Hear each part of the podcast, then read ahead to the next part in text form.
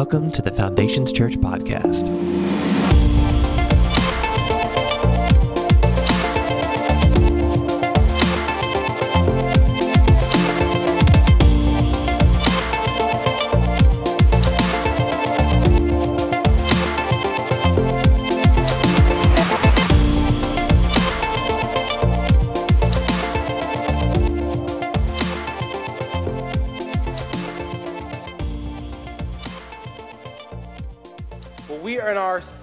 Week of our series called A Christmas Carol, and last week, Pastor Justin asked the question Are you a bah humbug person, or are you a peacekeeper, a peacemaker?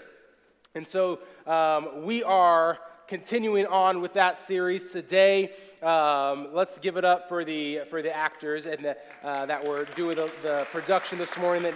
Fantastic job, you guys fantastic job. Well, they were reenacting um, a scene in the movie, which, if you have re- uh, read the book, um, I don't know why you would do that because there are so many adaptations of this um, into a movie. So, why read when you can uh, melt your brain with uh, movies? Um, but if you have seen A Christmas Carol, you know that there is a character named Ebenezer Scrooge.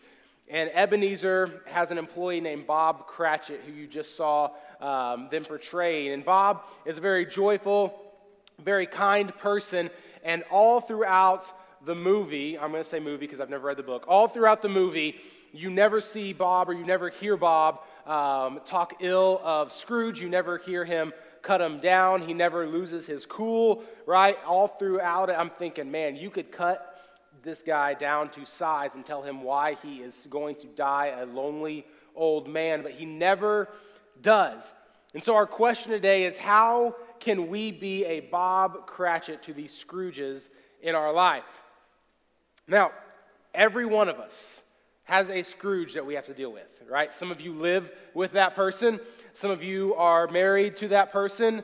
Uh, maybe you guys have procreated that person. Um, maybe you work for that person. It's a it's a coworker. There are people in our lives that just get under our skin. It's like their life mission to see how mean and nasty they can be to us. Uh, last week, um, Aubrey and I got to travel over Thanksgiving, and so Sunday we were coming back. And if you guys uh, have been on vacation, you know that once vacation is over, you just want to be home, right? It's like if I could just teleport myself into my bed, that would be awesome. But last Sunday, we had about 21 hours of travel until we were back home. And so it was a long day. And in the middle of that day, our, our plane lands, I think it was in Dallas. And uh, if you have ever been on a plane, you know that when it lands and it gets to the gate, there is proper etiquette on getting off of a plane, right? It is one row after the other, and then the next row, and so on and so forth until you go from front to back and everyone is off the plane. If people abide by that rule, there are no issues. However, apparently, uh, Sunday, um, November, whatever, 29th, was, uh, uh, or whatever, no, it was December 1st, um, was a day where all rules went out the window because as the plane landed, I stood up to stretch my legs, and then out of nowhere, this mom and daughter like appear next to me. And I was like, You were not sitting next to me. Where did you guys come from? There must be a fire in the back of the plane. That's the only reason you would not be following the plane exit etiquette. So I look back, there's no fire. And this mom and daughter, it's not like a five year old who's like, Yay, we got the plane. No, it's like a 25 year old and like a 50, 55 year old woman. And so I'm like, they should know better, right? They should know how to properly exit a plane. And so in my mind, I'm like sizing them up, and I'm like, I've got like 60, 70. I just came off vacation, maybe 80 pounds on these women. Like, I could easily like box out in the lane and like back them up and so everyone can exit in an orderly fashion. I would be hailed as a hero on Southwest Flight 738 or whatever it was, right? Like people would celebrate my name and there'd be songs written about me because I'm upholding this, this rule. And God's like, hey, hey, hey, knock it off. Knock it off. And so I'm like, okay, I'm gonna let him pass, no, no issues. And so I let him pass.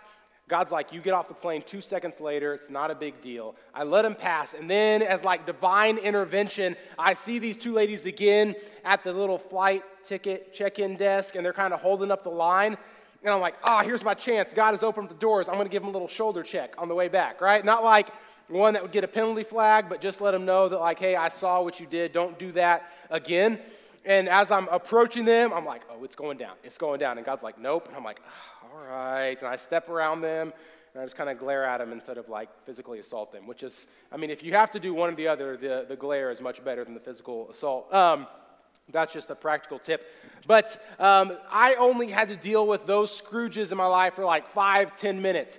Some of us, we have been dealing with the same Scrooge in our life for years.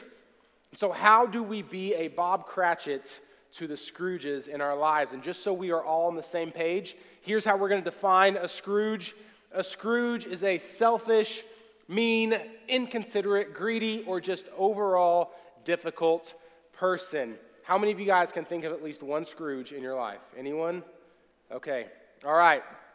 The rest of us, think harder because it might be you. Um, anyway, um, we are going to be reading in Galatians chapter 5 verses 22 through 26. Pastor Justin mentioned this uh, passage last Sunday. We are going to be here, and kind of this is going to be our main text for the day. Galatians chapter 5, verse 22 through 26 says this But the Holy Spirit produces this kind of fruit in our lives love, joy, peace, patience, kindness, goodness, faithfulness, gentleness, and self control. There is no law against these things. Those who belong to Christ Jesus have nailed the passions and desires of their sinful nature to his cross and crucified them there. Since we are living by the Spirit, let us follow the Spirit's leading. Everyone say, in every part. Everyone, there, let's try it again. Let us follow the Spirit's leading in every part of our lives.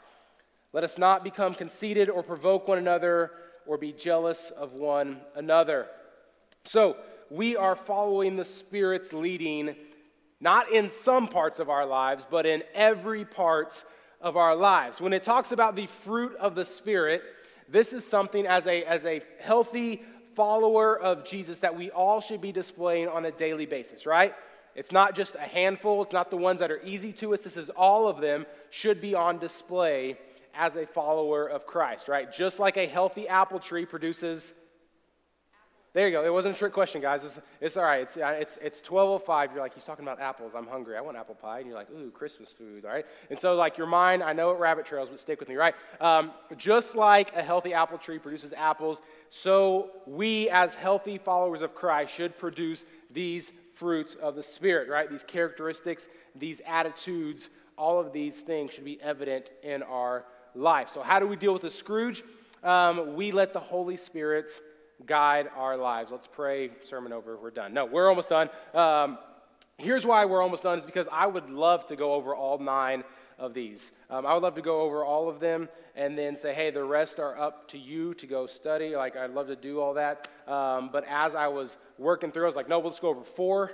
And then I was like, no, that's still too long. We'll just hit two. So out of the two, right, your homework is to go take care of the rest, right? To go study the rest um, is to go um, read about them, go study what they mean, the original Greek, all that stuff. Can you guys do that? Just nod your head. Thank you. That's you guys just play along, just make me feel good. Um, so the two that we're going to be going over tomorrow are patience and kindness. Tomorrow, yeah, we're coming back tomorrow. Be back here, 1206. We'll pick up the rest of, uh, of the series. Yeah. Um, no, so the two we're going to be going over today are patience and kindness. Patience and kindness. Please have patience with me. It's been a long morning, so that's what we're, that's what we're talking about these. Patience and kindness. the first thing, let's hop into it.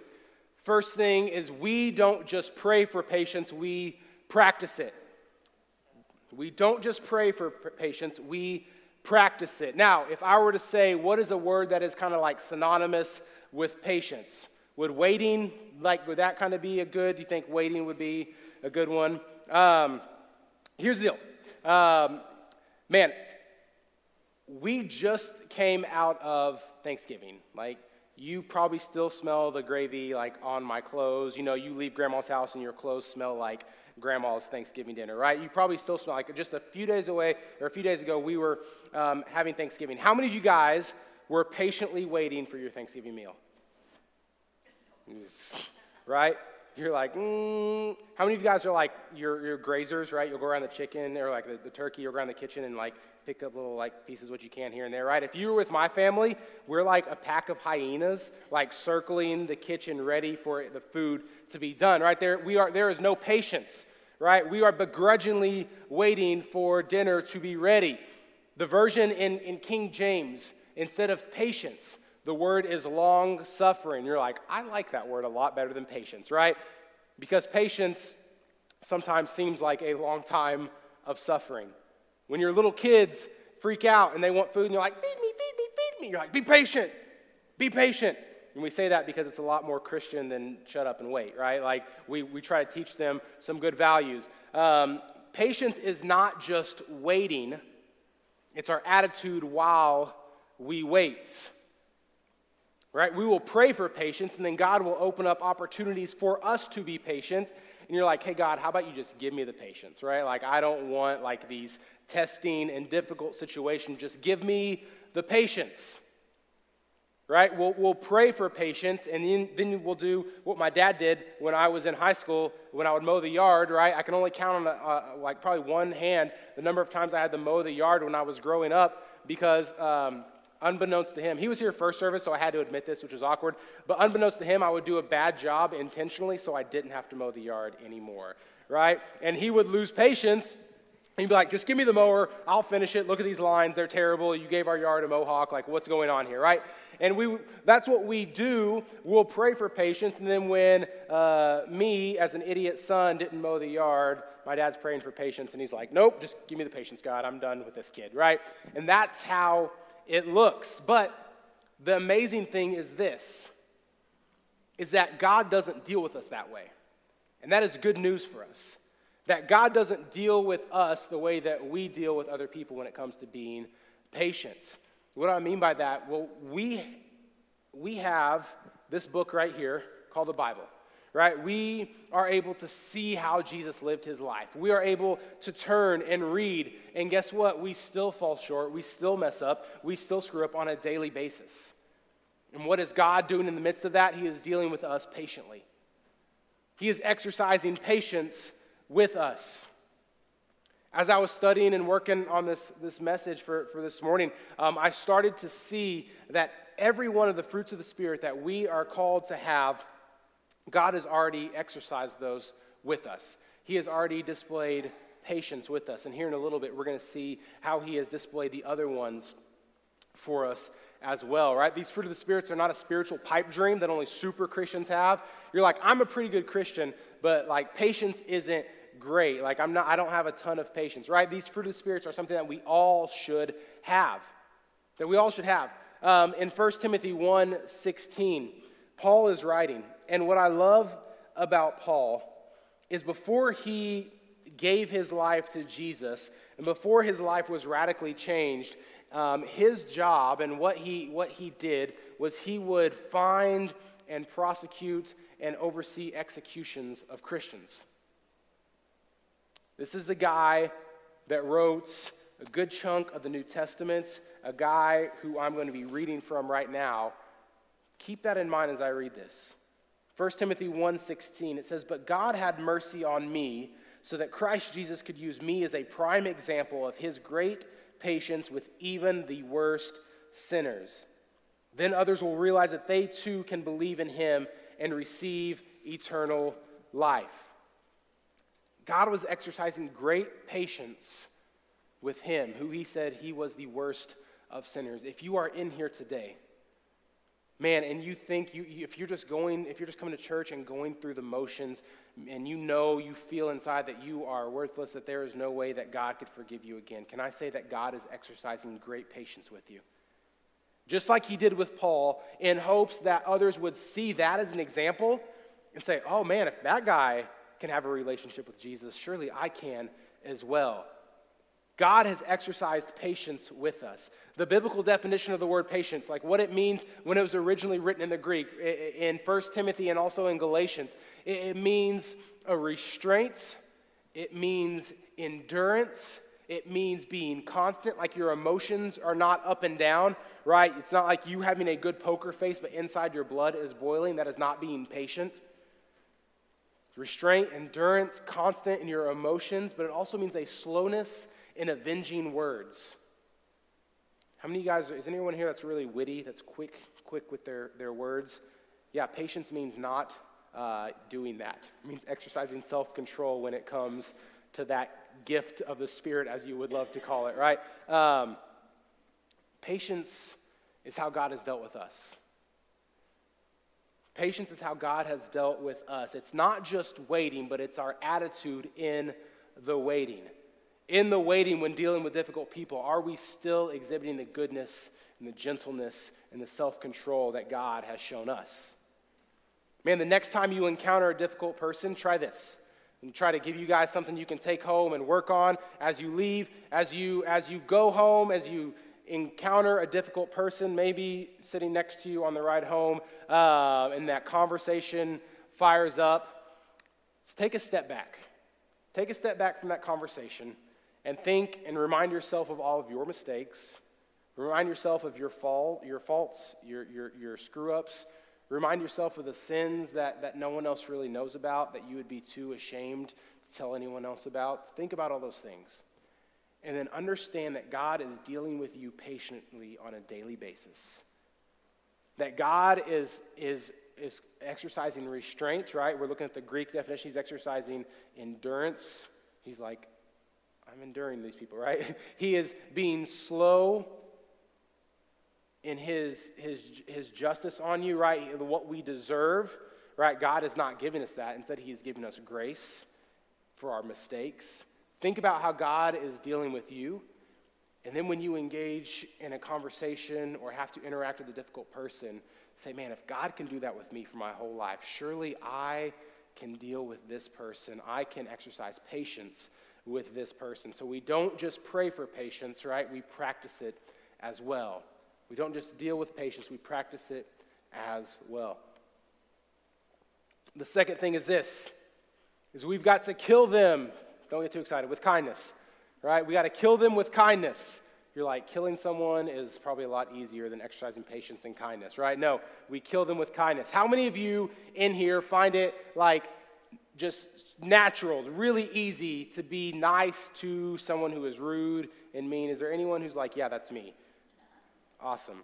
Let me tell you how the rest of us work. We plot their demise, like in the meantime, right? We're like, how can I, like, right? We, it's not natural for us to treat people um, how we want to be treated. That is not what is natural. What is natural is for us to want to treat people how they have treated us right? If you're nice to me, oh man, yeah, I will definitely be nice to you. You invite me to your birthday party, high five, I'm gonna get you an awesome gift. You're invited to my birthday party, right? If you ask me to move, you help me move, um, I will tell you I'll help you move, and then I'll call in sick like the morning of, right? Uh, but we have the best intentions, right? If people are kind to us, we will return kindness. But if people are mean and rude to us, man, why, why shouldn't I just be rude and mean and short with that person? That's what's natural. But here's the thing this is the fruit of the Spirit, right? This is God working and moving and changing our hearts. And you know what's included in that list in Galatians? Kindness. Kindness. Again, it's not natural, it's not how we were made. This is God shaping and transforming our hearts and minds.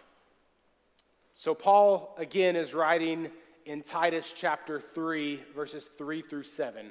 Titus chapter 3, verses 3 through 7. And Paul says this He says, Once we too were foolish and disobedient. We were misled and became slaves to many lusts and pleasures. Our lives were full of evil and envy, and we hated each other. Man, look at those adjectives. Is that how you want your life described? No, probably not, right? It's like, hey, what do you think of Michael? Well, he's pretty evil and envious, uh, but other than that, he's a great guy, right? It's like, no, that's not really how it works. Like, we don't want these adjectives defining our life, but Paul is writing, he's saying, hey, this is who we were, right? This is who we were. But check out what verse 4 says. I love the turnaround here. It says, But when God our Savior revealed his kindness, fruit of the Spirit, and love, also fruit of the Spirit, um, just don't have time to get to it today, right? These are not, kindness and patience are not more important than the other ones, just the only two we're hitting today. But when God our Savior revealed his kindness and love, he saved us, not because of the righteous things we had done, but because of his mercy. He washed away our sins, giving us a new birth and a new life through the Holy Spirit. He generously poured out the Spirit upon us through Jesus Christ our Savior. Because of His grace, He made us right in His sight and gave us confidence that we will inherit eternal life. Notice what happens when God opens up that door of kindness and love. The verse 3 is saying, hey, these people were living in darkness. We were evil. We were lost. We were hateful. But when God opened up the door of kindness and love, what happens? It draws us to Him, and because of that, our lives are saved. Our hearts are changed. Not because of anything that we had done, but simply because of who God is. Man, in life, we want to surround ourselves with kind people. We want to surround ourselves with people that are, are, are, caring, are nice, are generous, are sympathetic, right? Those are people that we want to put around us. Like, those are people we want in our lives that are there for you and, and, and any time you need them, right? Those are the people we want to surround ourselves with. But look what God does. God does that same thing for us, but on a much larger scale. Right? We're lost, we're hurting and God's like, hey, check this out. Boom, kindness, love. And we're like, oh man, I want that. Not because of anything we do, but God drawing us to Himself. God drawing us to Himself. Man, if God has done that for us, think about how it plays out in the real world when you deal with the Scrooges in your life. When you display kindness, when you display love, when you display these fruit of the spirits, it's drawing people not to you, but to God. Because that's God working through you. That's God changing your heart and your mind and your attitude where people are naturally drawn and you're like, oh, they're drawn to me. No, no, no, they're drawn to, the, to Jesus working inside of you. And when we display kindness, just like God saved us, when we display kindness, other people can experience God and in turn be saved and be changed. That may not happen overnight. Guess what? That's where patience comes into play as well. You're like, God, I was kind to him once. And he's like, okay, yeah, keep it up. Like, keep, let's keep working this out, you know. And as we are patiently being kind, it reveals the goodness and the gentleness and the love of God, and people see God in you, and their lives are changed. Man, if you want to work on this when you get home, when you go to work tomorrow, do this. Next time you're encountering the Scrooge, tell yourself, man, I'm going to show this person the kindness of God for the next 60 seconds. And then count off the minutes. Not out loud. They'd think you're weird. I'm like, what are you doing? I'm putting up with you for a minute. I have to do it. It's church thing, whatever, right? Um, just count to yourself. 10 minutes, or not, or, or 10 minutes, uh, 10 seconds. You have to do it for 10 minutes, do it for 10 minutes. Do it for, um, do it for 60 seconds. And when that 60 seconds is up, count 60 seconds again. And when that 60 seconds is up, count it again and count it again. The kindness that you are showing people should not run out because why? The kindness that God is showing us has not run out. Man, I want you to notice something about all this. All these are possible because God is transforming and changing our hearts. It's not possible because of anything that we can do. This is not the fruit of Michael, right? Hey, this is what I do, right? Because what I would naturally want to do is be jealous and be angry and be bitter and be sarcastic. That's what I want to do. But this is God moving and transforming your heart in your mind. Man, if you want five steps on dealing with difficult people, I'm sure there's probably a lot of great books at Barnes and Nobles or your local library, right? Go check it out. This is not about a behavior modification. This is about a spiritual transformation that is happening inside of you. This is God working and changing your heart. This is not you changing a habit. This is God changing your heart.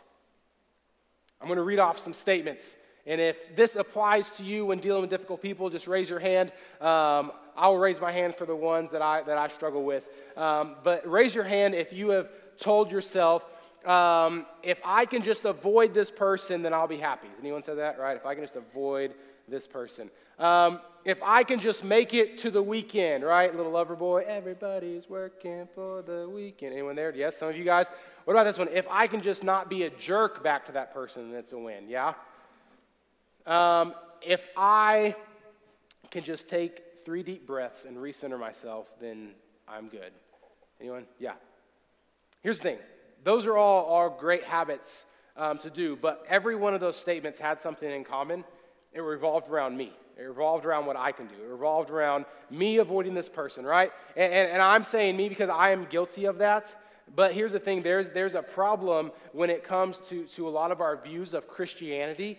And like I said, I'm throwing myself in there because I've been guilty of this too. There's a lot of problems when it comes to our view of Christianity where we think, man, if I can just stop doing X, then it'll be good. And then we'll come on Sunday and like pepper Jesus in our lives and be like, okay, cool, I did my part. Instead of making Jesus the center of all that we do and let Him change our hearts. Not us changing our behaviors, but God changing our hearts.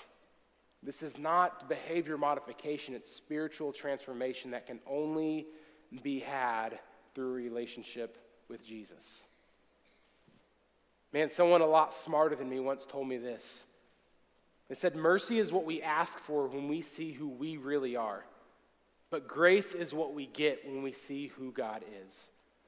Mercy when we see who, who we really are because we realize, oh my gosh, I'm so messed up, I'm so fallen. And we see that in light of a perfect and holy God, and we're like, please, please, God, don't give me what I deserve. But you know what God gives us in return? He gives us grace.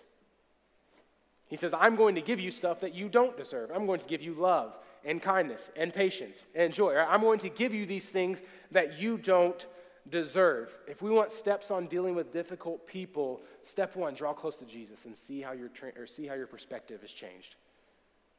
When you draw close to Christ, see how your perspective has changed when dealing with difficult people because we realize that we have been difficult people to God our entire lives. Romans 5 8, one of my favorite verses in the Bible says, But God showed his great love for us by sending Christ to die for us while we were still sinners. Romans 5 8. But God showed his great love for us by sending Christ to die for us. Keeping in context in the continuity with the, uh, the sermon series, uh, Christ died for us while we were still Scrooges, while we were still selfish and greedy and difficult and far from God. Christ died for us. We draw close to Jesus and our perspective is changed because we're like, wow, that's how God's dealt with me. That's how God's dealt with me. Man, on Wednesday nights, I give our students like one big point, right? I'm like, hey, if you've been asleep this whole time, focus in for these next 10 seconds, um, and, and we'll, we'll walk away with one big, one big point. And here's the big, here's the big thing for this morning is that God is not asking us to do anything or give anything that he has not already done and given to us in the person of Jesus, right? God's not asking us to live in such a way that has not already been lived out in the person of Jesus. And I'm closing and I'm wrapping up with this. Here's the thing like these fruit of the spirits, like I said, they are not some impossible pipe dream. It is God saying, hey, this is how Jesus lived. Go and do the same. Go and do the same. Man, we think it's so difficult to deal um, with Scrooges in our lives. And can I tell you, on our own, it is. On our own, it's impossible. But that's why we're saying, Jesus, it's not what I want to do, it's what you are doing in me and what you are changing in me.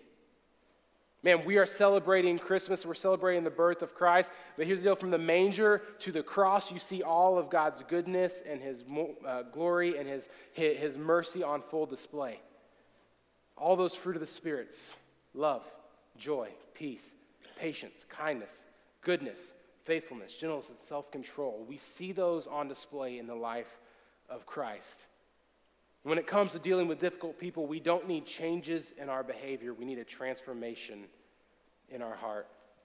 If Shannon would come out here, we're, we're wrapping up right here. Man, with, with complete honesty between us Man, there's a lot of us that have to put up with difficult people on a daily basis. And can I tell you that if we try just to change our behavior, it's not going to work. But when we draw close to Jesus, there's a change that happens in our heart and in our mind and our attitude. Man, we've got five different values right here at Foundations Church. Growing equals changing. Man, we should always be growing and changing. And your life today should look really different in a week, in a month, in a year, because you are constantly getting closer and closer to Jesus. Don't let your setbacks, don't let your, your faults when dealing with difficult people like throw you into a tailspin and be like, man, I've messed up. Because guess what? God's saying, I know. I know. And I'm still being patient with you. I'm still being patient with you. Man, with every head bowed, every eye closed, I want to ask you guys this question. Man, God has dealt patiently with us through our mistakes and through our faults and through our mess ups. Man, that verse in, in Titus says that when God's kindness and love were displayed, He saved us. Can I tell you that God's kindness and love are still on display? They haven't gone anywhere. Man, and if you are far from God, maybe when you were little you prayed some prayer, you're like, Michael, I haven't talked to God in a while. My life isn't where it needs to be. Can I tell you that God is still being patient with you? There is still salvation, there is still forgiveness to be had at the foot of Jesus. And today, man, is an awesome day to say, you know what? I want to make that change. I want my life to be different. I'm going to count to three. And, and when I get to three, if you say, Michael, yeah, I want that change, I want that relationship, will you simply just raise your hand? One, two, three. Is there anyone here today that says, I need that change? I need that relationship. I've been far from God and I need to come back. Yeah, I see your hand. Thank you. Man, I believe that we are a family of believers, that we are all God's children. And we had one brave individual say, Yeah, that's me. I want that change. And as a family of believers, can we repeat this prayer just in solidarity with this person who, who prayed that prayer? Can we say, Jesus, thank you for loving me? Thank you for forgiving me. I know that I've messed up, but thank you so much for being patient. God, I pray that you would change my heart that you would make me like you. Today I say no more to myself, and I draw close to you, Jesus. Thank you for what you've done for me. Today my life has changed. It's in Jesus' name I pray. Amen. Thanks so much for listening to our podcast. If you have any questions, are in need of prayer, or would like to join a Connect group, feel free to email me at nicole at foundationschurch.tv.